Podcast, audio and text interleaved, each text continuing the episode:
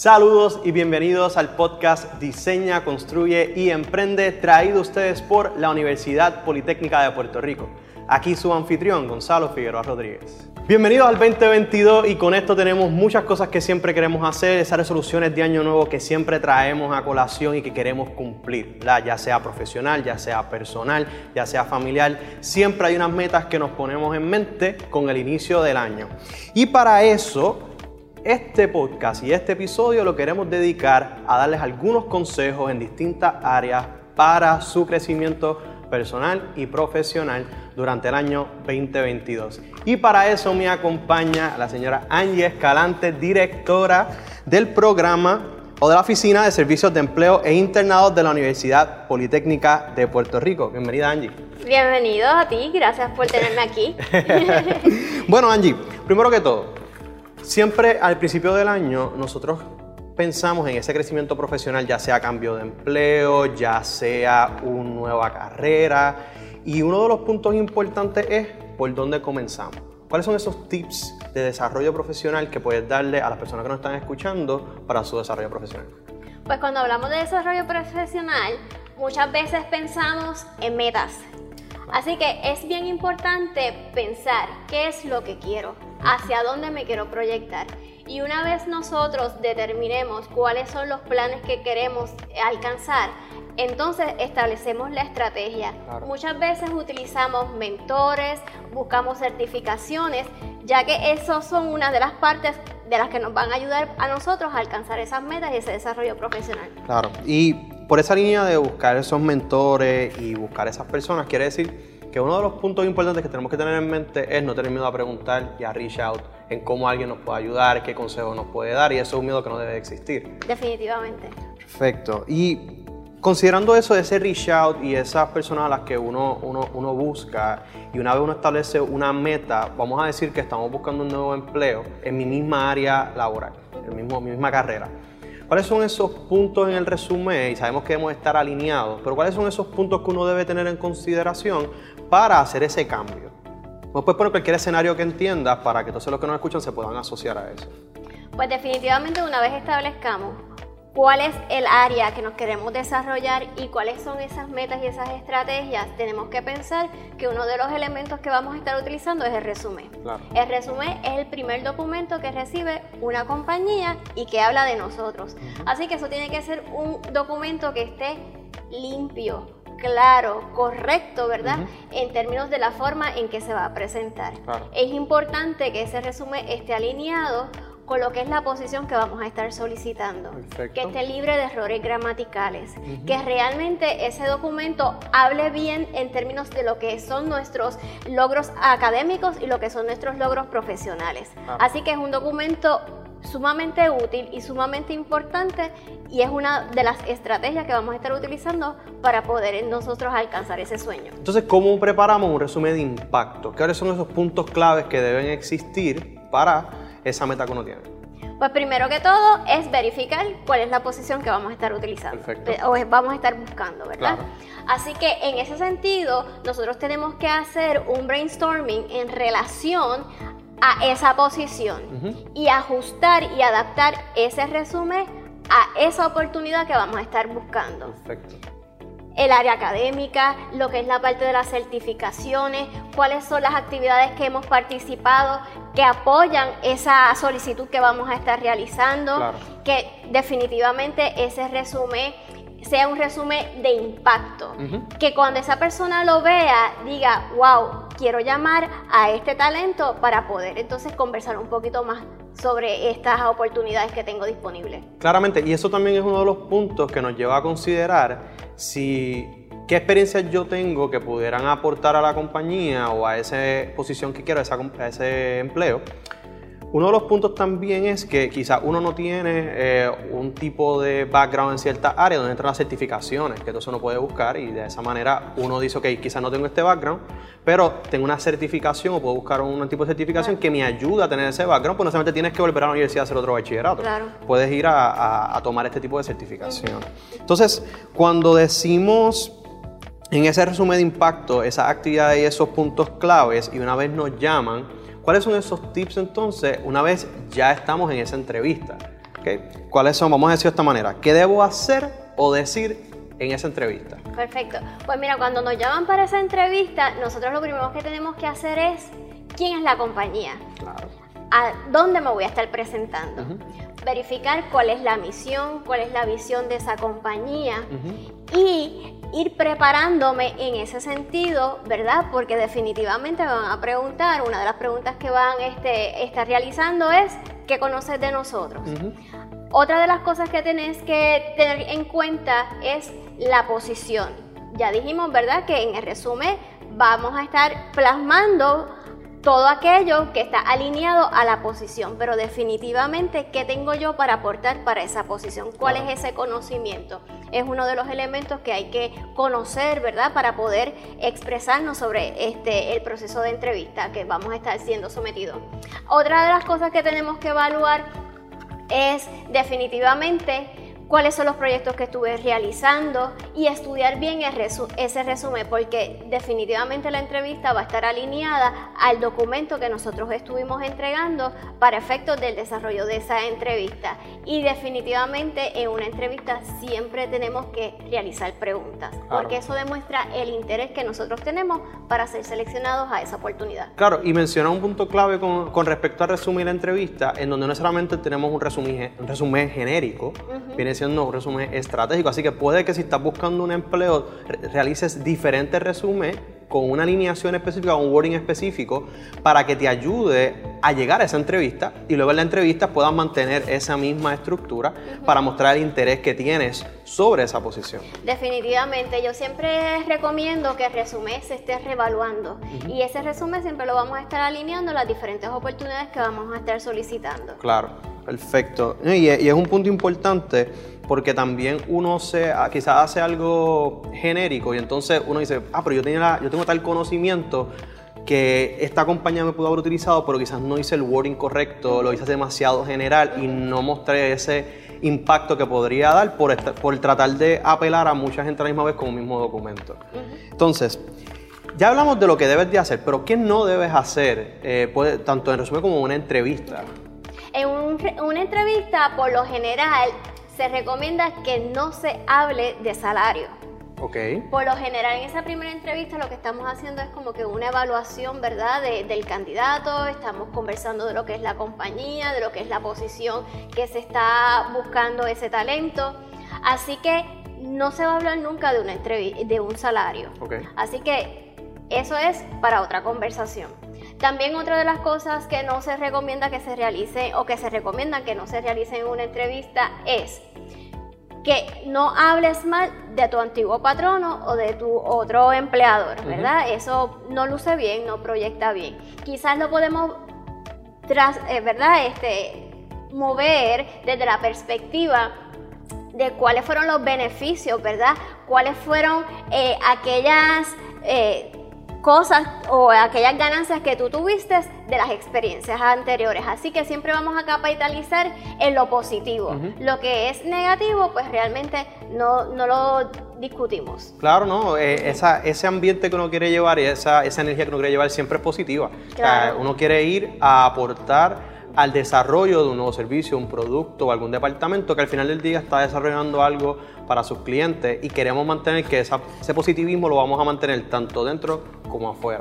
Así que considerando esos puntos, al final del día, eh, en resumidas cuentas, para uno que quiera hacer un cambio de carrera, ¿cuáles entonces serían esos, esos puntos o esos pasos que debemos hacer? Pues esto yo lo resumo en tres aspectos bien importantes. Primero, identificar hacia dónde me quiero dirigir. Establecer esas metas. Segundo, desarrollar un resumen de impacto. Que cuando esa persona recibe ese documento diga, wow, esta es la persona que yo quiero entrevistar. Y tercero, prepararnos efectivamente para una entrevista. Perfecto, o sea que ya sea que quieres moverte de empleo o de carrera, siempre hay unos puntos importantes. Establecernos la meta, estar claro hacia dónde nos queremos mover y de ahí entonces establecer una estrategia y no tener miedo de hacer ese reach out y de hablar y de pedir ayuda para continuar ese crecimiento profesional. No, y confiar en nosotros mismos y eso es lo que nos va a garantizar. Claro. Definitivo. bueno, Angie, agradecemos la oportunidad y que hayas estado aquí con nosotros a darnos esta información. Bueno, Continuamos entonces con nuestro segundo tema, vida saludable.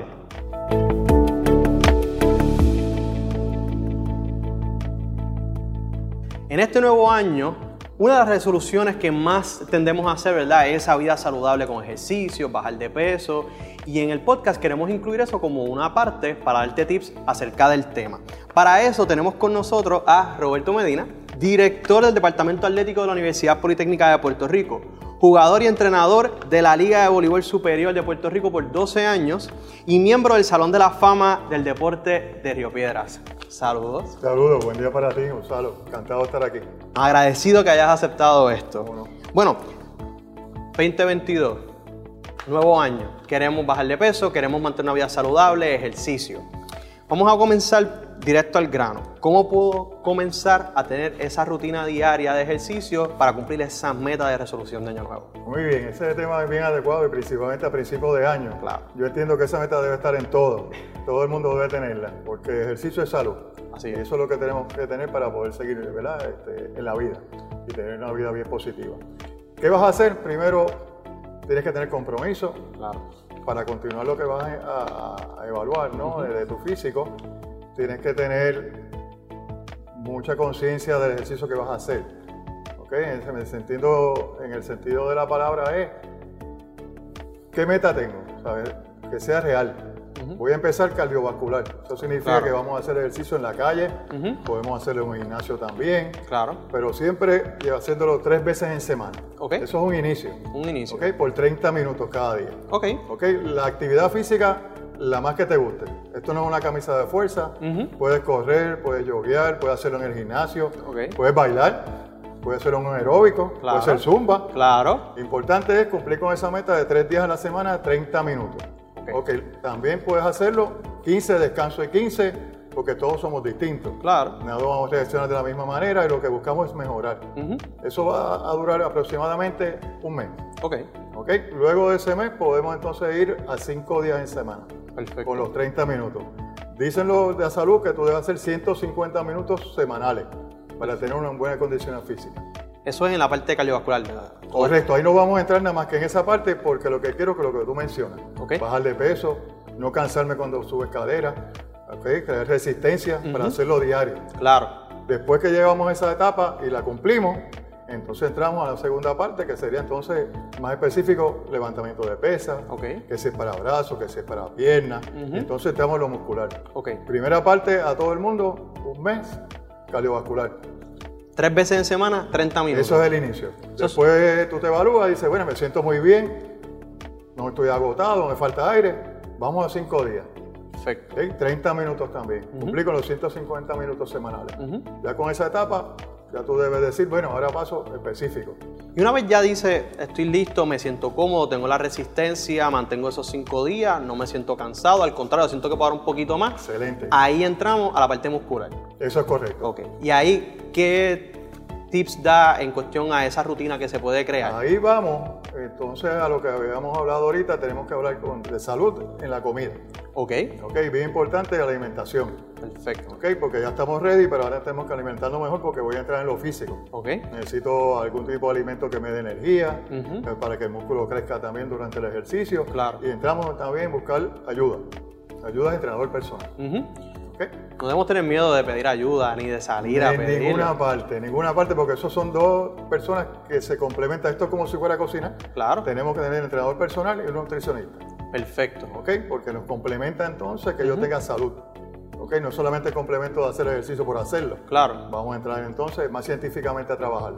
Claro, al final del día, esta resolución de año nuevo no es solamente el hecho de bajar de peso, es ser saludable mientras lo hago. Sí, lo, entonces te lo aplicas a tu diario. Claro. No es que tú estés en una oficina, no caminas, pues voy a caminar, soy más eficiente, tienes más aire, puedo en tu casa, pues, no sé, hacer el patio.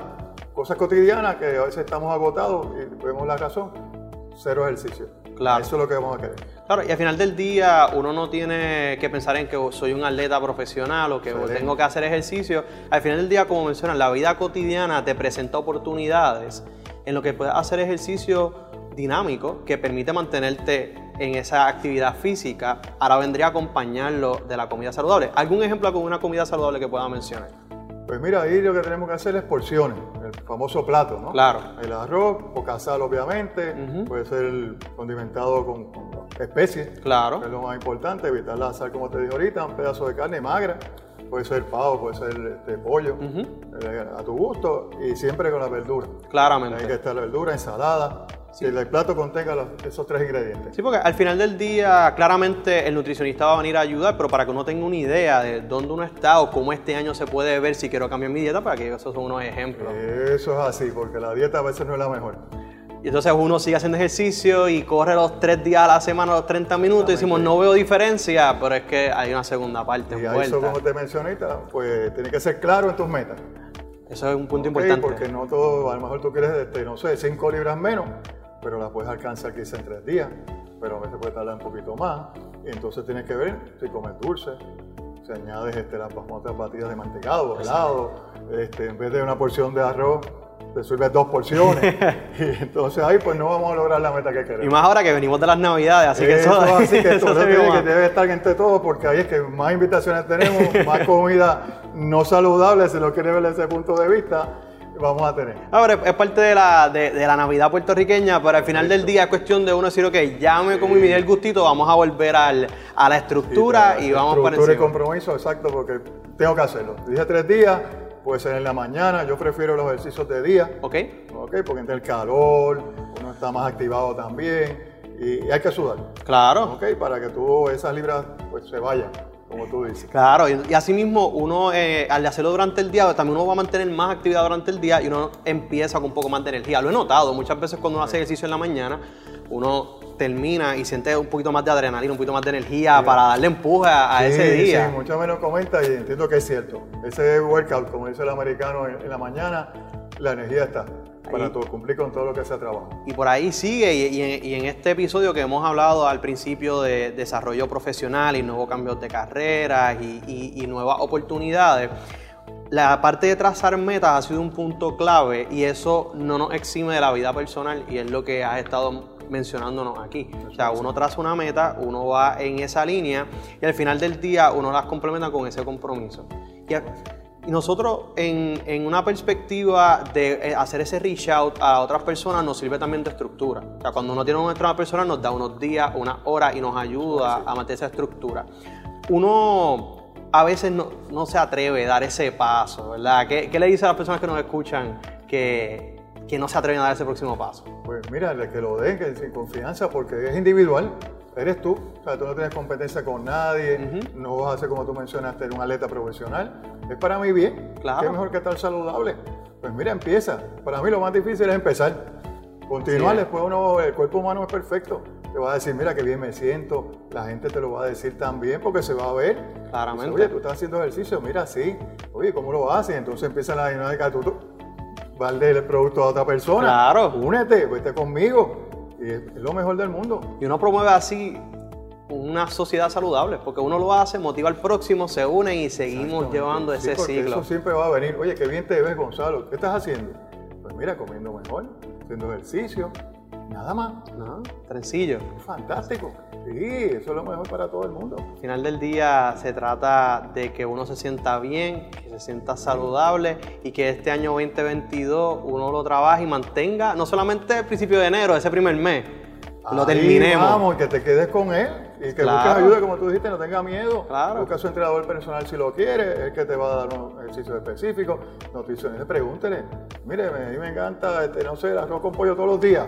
Eso es bueno. Pues mire, Pues, pregunta, no tengas miedo a empezar. así es, ¿no? Y si lo mantenemos todo el año, quiere decir que en diciembre, la próxima Navidad, después volver a comer y vuelve y empieza. Eso, eso es muy buena. Esto por bien por ti. Pero sí, nos da permiso hacerlo. Hacerlo. Los desarreglos se llaman eso. Exacto. Bueno, y las navidades aquí en Puerto Rico, que hay tanta comida muy buena, hay que estar claro de esa estructura, porque aunque uno haga un desarreglo en un momento dado, que no hay por qué no dárselo, porque hay que hacer gustito, O sea, hay que hacerlo. pero volver a la estructura y volver a caer en el tiempo de, la, de esta Eso es el mejor dinámica. consejo. Si nos da oportunidad y entonces arreglar lo que lo hicimos mal. y Volver de nuevo. Y seguir mejorando, porque al final del día se trata de mejorar continuamente. Eso es así. Así que bueno, Sí. Roberto, muchísimas gracias por estar con nosotros. Y Gracias un millón por la invitación. ahora pasamos al próximo tema.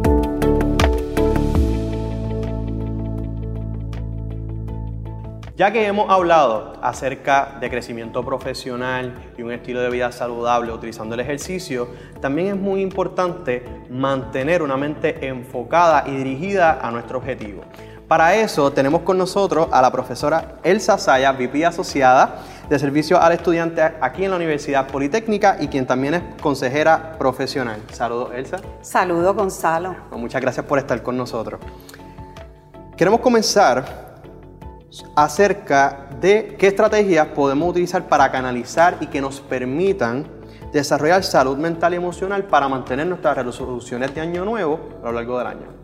Por supuesto, debemos comenzar mencionando que la salud mental y emocional eh, es el mayor bienestar posible que un ser humano eh, puede tener para poder conocer sus emociones y dirigirlas a actitudes positivas y asertivas para poder lidiar con el día a día, eh, el ambiente laboral y relaciones de familia, de pareja y, por supuesto en estos tiempos de pandemia, ¿verdad? Que tan importante fue como eh, los estados de ánimo, el estrés, la ansiedad, cómo el encierro afectó a los seres humanos.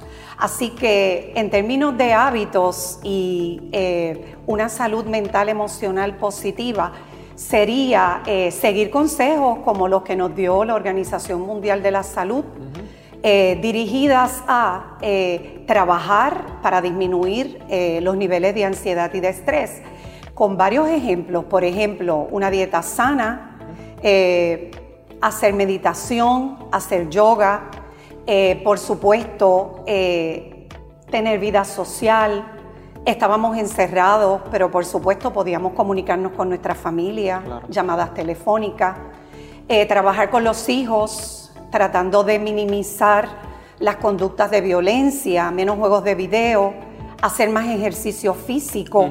Así que muchas estrategias que nos pueden ayudar y en estos días todavía vivimos en pandemia.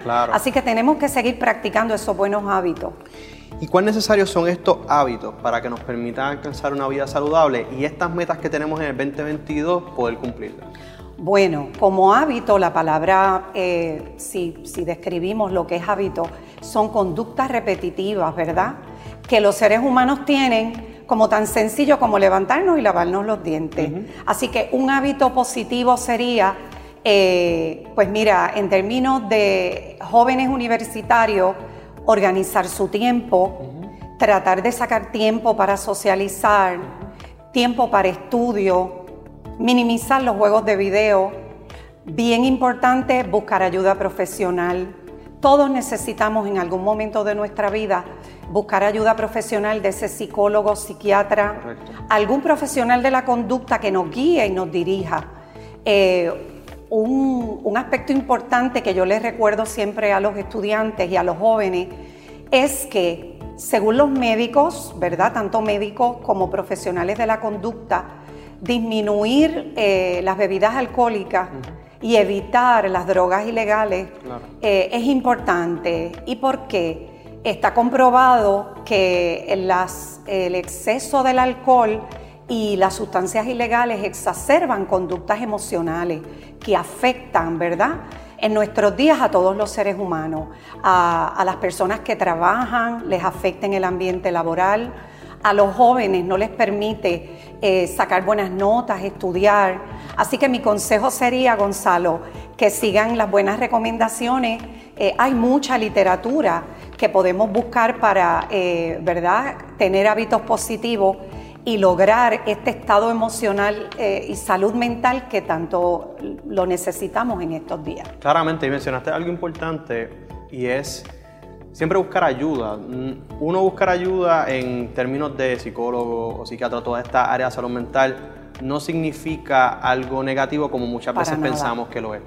Eh, este es un punto que ir cada cierto tiempo, no tiene que ser algo semanal ni recurrente, pero cada vez que uno entienda que necesita aliviar esos pensamientos, darle forma, estos profesionales siempre dan una ayuda y una guía para que uno pueda continuar y eso a nivel profesional como a nivel personal trae unas ventajas. Así que, ya que les han mencionado eso, eh, ¿cómo también esto relaciona a la capacidad de lograr cumplir nuestras metas trazadas de cualquier índole? Pues muy bien, eh, por supuesto, tanto adultos, ¿verdad?, como jóvenes universitarios, eh, es importante buscar ayuda, como tú dices, de consejeros profesionales, psicólogos, en algunas ocasiones psiquiatras, porque a veces hay que medicar cuando entramos en algún tipo de depresión y es normal, como tú bien dices. Eh, todas las personas en algún momento de nuestras vidas tenemos que buscar esa ayuda profesional. Si la buscamos y logramos, ¿verdad? Eh, eh, pues medicarnos, hacer estrategias de terapias.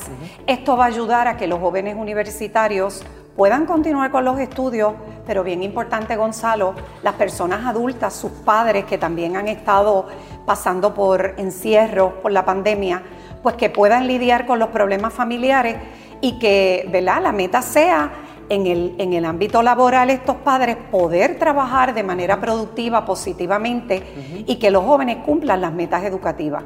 Y esa es la meta que todos tenemos. Al final del día es tener esa salud mental, esa salud emocional, esa salud física que nos permita llegar a esas metas que tenemos en el 2022, cumplirlas y seguir ganando experiencias, que es uno de los puntos más importantes en la vida. Así que, Elsa, agradecemos tu tiempo con nosotros. Ahora pasamos al cierre de este podcast. El doctor Camilo Cruz compartió el siguiente mensaje en su cuenta de Twitter. Yo no creo en las resoluciones de Año Nuevo que olvidamos antes de que termine enero. Creo en un compromiso firme con nuestros sueños que no para hasta que dichos propósitos son una realidad. Feliz 2022 a todos, deseo que cumplan todos sus éxitos y será hasta la próxima.